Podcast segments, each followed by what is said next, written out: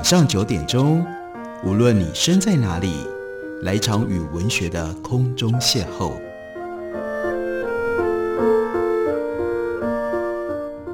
杨照谈书，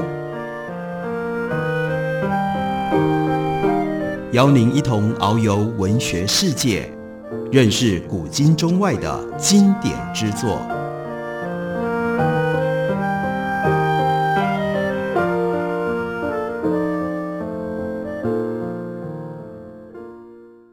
各位听众朋友，大家好，非常欢迎收听杨照谈书。本节目以台北广播电台 FM 九三点一，每个星期一到星期五晚上九点为大家播出。我是杨照。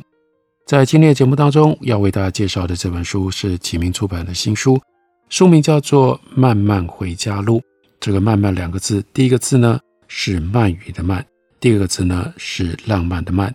所以这本书相当重要的，它要处理的主题是关于鳗鱼。我们对鳗鱼。到底知道多少呢？那鳗鱼作为一种生物，跟我们之间会有一些什么样的连接呢？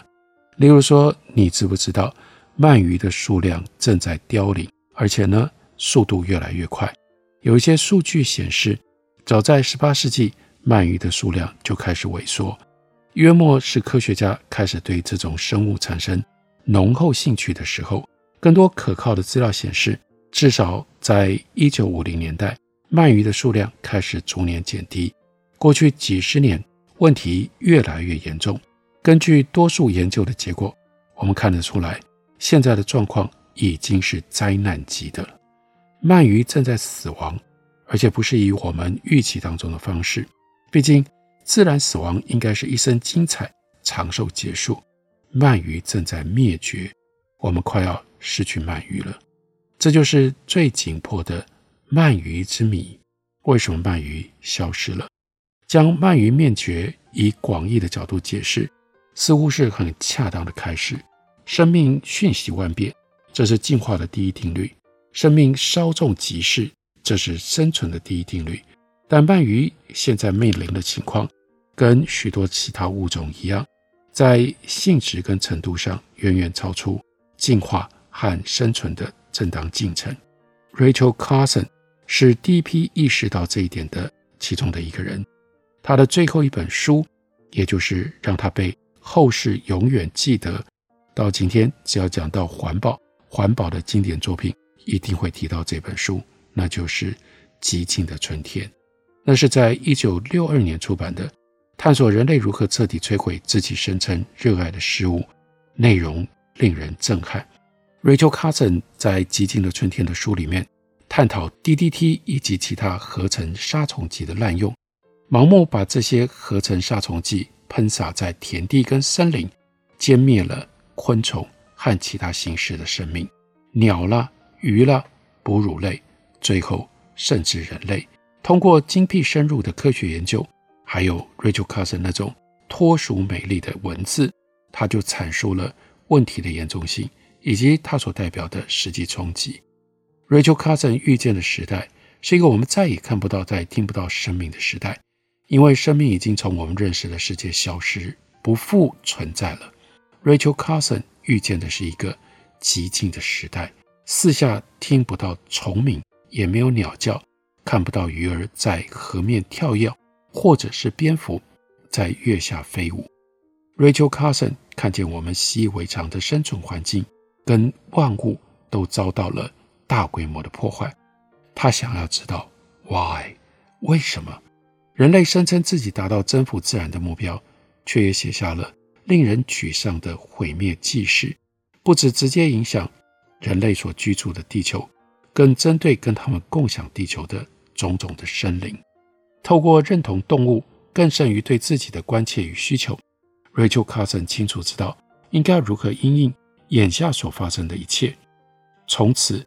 他把绝望转为勇气跟信念，他义无反顾，他自认为有职责跟权利要去见证自己已知的所有，而且他迫切地感觉到来不及，来不及，时间快要来不及了。一九六三年六月，寂静的春天在全球引起骚动的时候，Rachel Carson 他出现在美国参议院的环境危害小组，他一开始就表明了，你们选择探索的问题。是一个必须在我们这个时代就要解决的问题。我强烈意识，我们现在就必须着手进行，就在这个会期的国会议事。他的急切的督促，这绝对不是 rhetoric，这不是美好漂亮的演讲而已。他自己也时日无多了。就在《寂静的春天》出版的时候，Rachel Carson 被诊断他得了乳癌。等到他在参议院小组委员会作证的时候，那个时候癌细胞已经扩散到他的肝脏了。他知道这是他最后能够将信念变成行动的机会。他成功了。至少对他特别点名那些致命的杀虫剂。一九七二年，美国禁止在农业活动使用 DDT，这真的必须归功于寂静的春天。而那个时候，Rachel Carson 已经不在人世间了。他在国会演讲的第二年，一九六四年的四月，他就去世了，只有五十六岁。他早年预警的威胁，如今已经变成了世人普遍关注的议题，这就是 Rachel Carson 他留名千古的遗产。自从生命出现在地球三十多亿年以来，各种剧烈的变化不断的出现，几乎等同于动物的变态，一次又一次改变了地球生命的组成样貌。五次全面性的变化，甚至被归类成为一系列，还有他们自己的名称，通常就被称之为叫做五大灭绝事件。我们的星球上，动植物经历了不止这些变态，有些几乎非常全面，但相较于生物漫长的生命史，大规模的灭绝毕竟是罕见的。物种会死亡，各种动植物来来去去，但这些进程关键就在于，它时间非常的长，不会从根本上扰乱万物的秩序，这是生命正常的起落。万物终将一别，但不是终止于大规模的屠杀行为。但是现在，许多研究人员已经认定了，我们所经历的，这绝对不是万物在进化上面的正轨。事实上，我们正活在第六次大规模灭绝事件当中。二零零八年八月，美国的生物学家 David Wake 跟 Vance f u l l e m b e r 他们发表了一篇文章。标题就叫做“我们正处于第六次大规模灭绝之中”。文章刊登在科学期刊《国家科学院学报》上。尽管这两位作者并不是第一批提出这个问题的人，但是他们在文章里面所提出来关于这个议题，他们的主张非常具备有说服力，就表示所谓第六次大灭绝的威胁。已经不是一个假设了，它的可能性非常的高。他们特别注意到两栖动物跟蝾螈的演化，同时明确地指出，某一种形式的大规模灭绝已经成为进行式。在目前地球已知的六千三百种两栖动物当中，至少有三分之一濒危。同时，各种迹象显示情势在迅速恶化当中。其中一位读了这篇文章的人是一位科学记者 Colbert，他的著作就叫做《第六次大灭绝》，那副标题是“不自然的历史”。这本书大家可以找得到中文的翻译本。那在这本书里面，Elizabeth Cobert，他也就对于前面所提到的五次大灭绝做了详细的描述，并且比对第六次大灭绝跟自然之间的。五次大灭绝绝大的差异，那就是第六次大灭绝是人造的。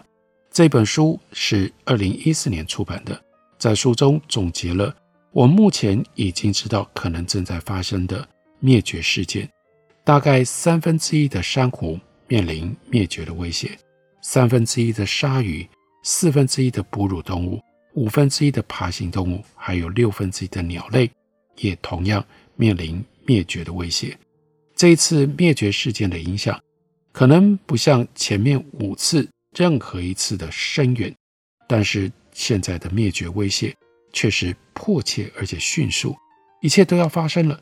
如果我们让事情继续的恶化，有可能地球物种的数量在一百年内，从地质的角度来看，这真的就是一瞬间可是在这一瞬间的一百年内，地球物种的总数可能就一下子少了一半。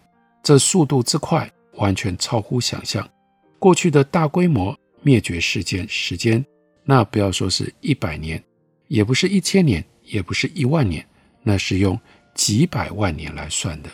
但如今我面对的却是短短的几百年的时间，而且目前的灭绝事件独一无二，因为在地球历史上第一次，活生生的掠食者成了始作俑者，罪魁祸首不是陨石，不是宇宙天体，也不是板块漂移，也不是火山爆发，那是什么？那是一种生物，居住在地球的物种之一征服了地球。从而大规模破坏其他物种的栖息地，这不只改变了地球的表面，更改变了地球的大气层。没有任何其他的物种足以对生命带来如此严重的冲击，替不同形式的生命造成了非常激烈、非常强烈的影响，改变了所有物种的生命。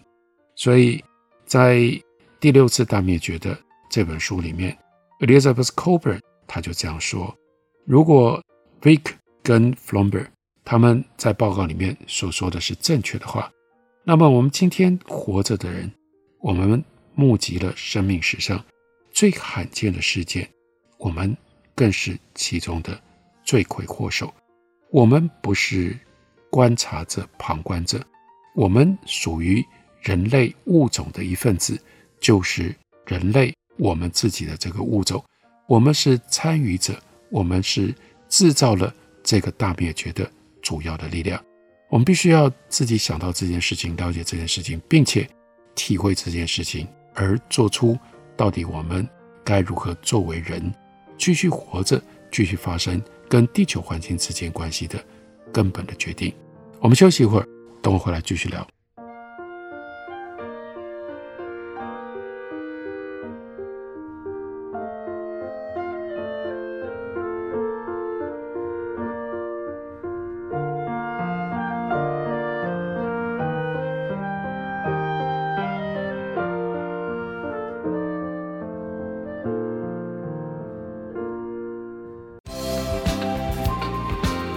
收听台北电台，让你的生活更知性，心灵更满足。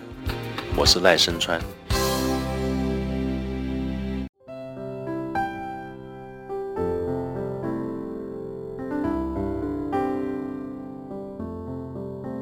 听见台北的声音，拥有颗热情的心，有爱与梦想。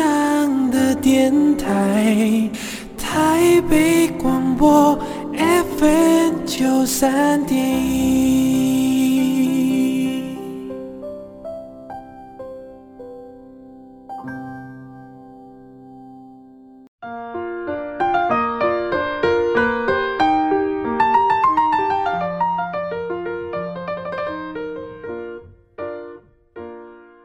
感谢您继续收听《杨照谈书》。本节目以台北广播电台 FM 九三点一，每个星期一到星期五晚上九点为大家播出。我是杨照。在今天的节目当中，要为大家介绍的这本书是启明出版社的书，书名叫做《慢慢回家路》，作者是瑞典的 Patrick Swenson，讲到了鳗鱼，鳗鱼面临灭绝的危险，这希望大家能够注意到。但为什么鳗鱼特别无法生存？是不是有什么特殊的情境，让这种看来仿佛可以长生不死的物种，竟然也无法延续了？首先，这个问题伴随着一个理论的破绽。我们知道，问为什么，这不是解决科学问题的第一步。一切让我们从源头开始，先确认一件事：鳗鱼真的濒危垂死吗？然后我们再加以观察，来解释事件发生的过程。鳗鱼是如何死亡的？这样子。我们才能够处理更进一步的 why 为什么？但每一次提到鳗鱼灭绝，于是又马上就遇到了复杂的问题。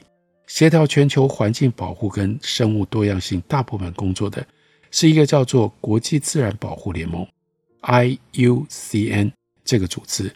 IUCN 同时编制了所谓的红皮书，定期更新全球濒危动植物的清单。这本红皮书，它的明确目标就是要建立一个全球普遍接受的濒危物种灭绝分类系统。换句话说，IUCN 它所设定的是一种国际的标准，各个物种经过科学检验跟评估之后，确定它们目前存在的状况。在红皮书里面，每一个物种都依照既定的标准进行评估，它的平等范围从最令人振奋的，那就是 without danger 无危，到靠近危险或有点危险，可能濒危，到濒危，到非常的危险，到野外灭绝，再到最后，那是另外一个极端，已经彻底的灭绝。由于是客观有条理汇编。地球所知道已知生命的一份清单，因此可以提供从藻类、蠕虫一直到人类如何存续的完整资讯。人类当然表现得很好啊。关于这个物种 Homo sapien，二零零八年 IUCN 的评估是无危 （without any danger），物种分布非常的广泛，适应性非常的强，目前数量稳定的增加。报告同时指出。人类是所有陆地哺乳动物当中分布最广泛的物种，它们栖息在地球的每一片大陆。哦，只有在南极洲并没有永久的定居点。另外，甚至有一小群人进入太空，住在国际太空站。目前，根据 IUCN 的评估，那当然对于人类不需要采取任何保育的措施，Homo sapien 数量稳健的成长。相反的，鳗鱼麻烦大了，或者至少我们有充分的理由这样想，因为种种的证据向来让我们相信，不用说，既然我们对付的是鳗鱼，那就一切都是未定之天。正如所有跟鳗鱼有关系的，我们取得了知识，也伴随着警讯。事实证明，鳗鱼不太符合 IUCN 的评估标准。第一个问题是我们根本无法全盘的掌握。鳗鱼这个物种的总数量，物种规模原本就是确认它是否受到威胁的首要的条件。但是根据 IUCN 的报告，物种的规模要由可繁殖个体的数量来决定，也就是完全性成熟的个体的样本。这代表 IUCN 如是说，在理想的情况底下，这个标准适用于在繁殖地的成熟鳗鱼。换句话说，我们得搞懂马尾藻鱼的。银鳗的总数，但由于人类即使过了一百多年的寻觅的过程，还是没有办法在马尾藻海找到一条银鳗，这个条件就是做不到。鳗鱼不可能甘愿让自己浮上台面，就连想要帮助他们的人，也会让他们避之唯恐不及。那比较有可能可以做得到的，就是去计算有多少条成熟的银鳗从欧洲的海岸出发前往。产卵地，但是在这方面资料也少之又少。鳗鱼向来习惯迅速消失在黑暗浩瀚的大海的深处。目前有的观察也显示，过去四十五年来，迁徙的银鳗数量可能下降了百分之五十。第三个比较好的选项，也是 IUCN 目前根据的评估资料，就是从大海的另外一端着手评估。鳗鱼在马尾藻海神秘汇合之后的结果，也就是 Rachel Carson 称之为鳗鱼父母存在的唯一例证，那是春天在欧洲所出现的玻璃鳗的数量。这方面我们了解很多，就是这些数据显示鳗鱼的现状正一步一步地走向灾难。一切可靠的数字显示，现今欧洲新近出现的玻璃鳗的数量。只是一九七零年代末期的百分之五，二十分之一。所以斯万森就说：“当我还是小男孩的时候，每年如果有一百条奋力往上游的玻璃鳗，现在它们的数量全部加在一起，只剩下一个巴掌大。所以 IUCN 决议要把欧洲鳗归为极危。根据官方的定义。”这就表示它正面临在野外灭绝的高度风险，情况不止致命，而且紧迫。在可预见的未来，或许鳗鱼真的就要消失了，不只是从我们的视线跟我们的知识领域消失，更是直接从原来会出现鳗鱼的这个生态环境里面的现实当中消失无踪。所以，我们再来讨论鳗鱼的数量为何凋零。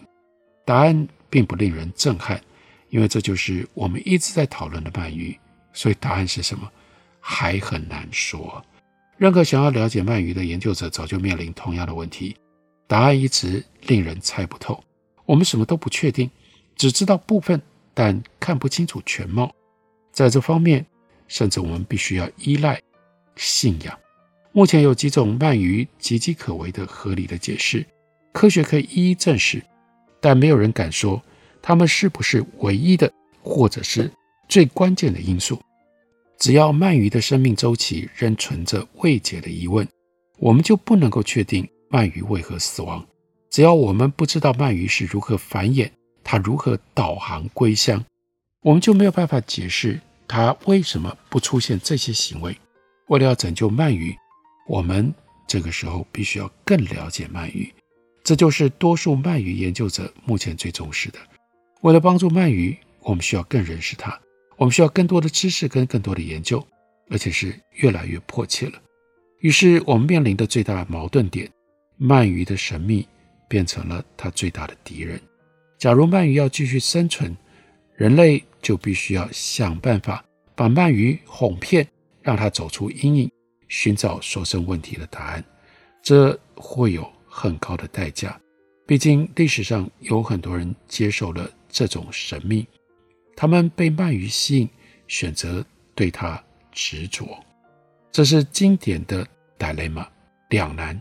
我们想要保护鳗鱼，保存某一些真正神秘的谜团，因为在这凡是讲究启蒙、讲究理性的世界，一旦谜底揭晓了。万物都成空，任何认为鳗鱼应该继续当鳗鱼的人，却再也承担不起让鳗鱼持续当一个奢侈的谜团。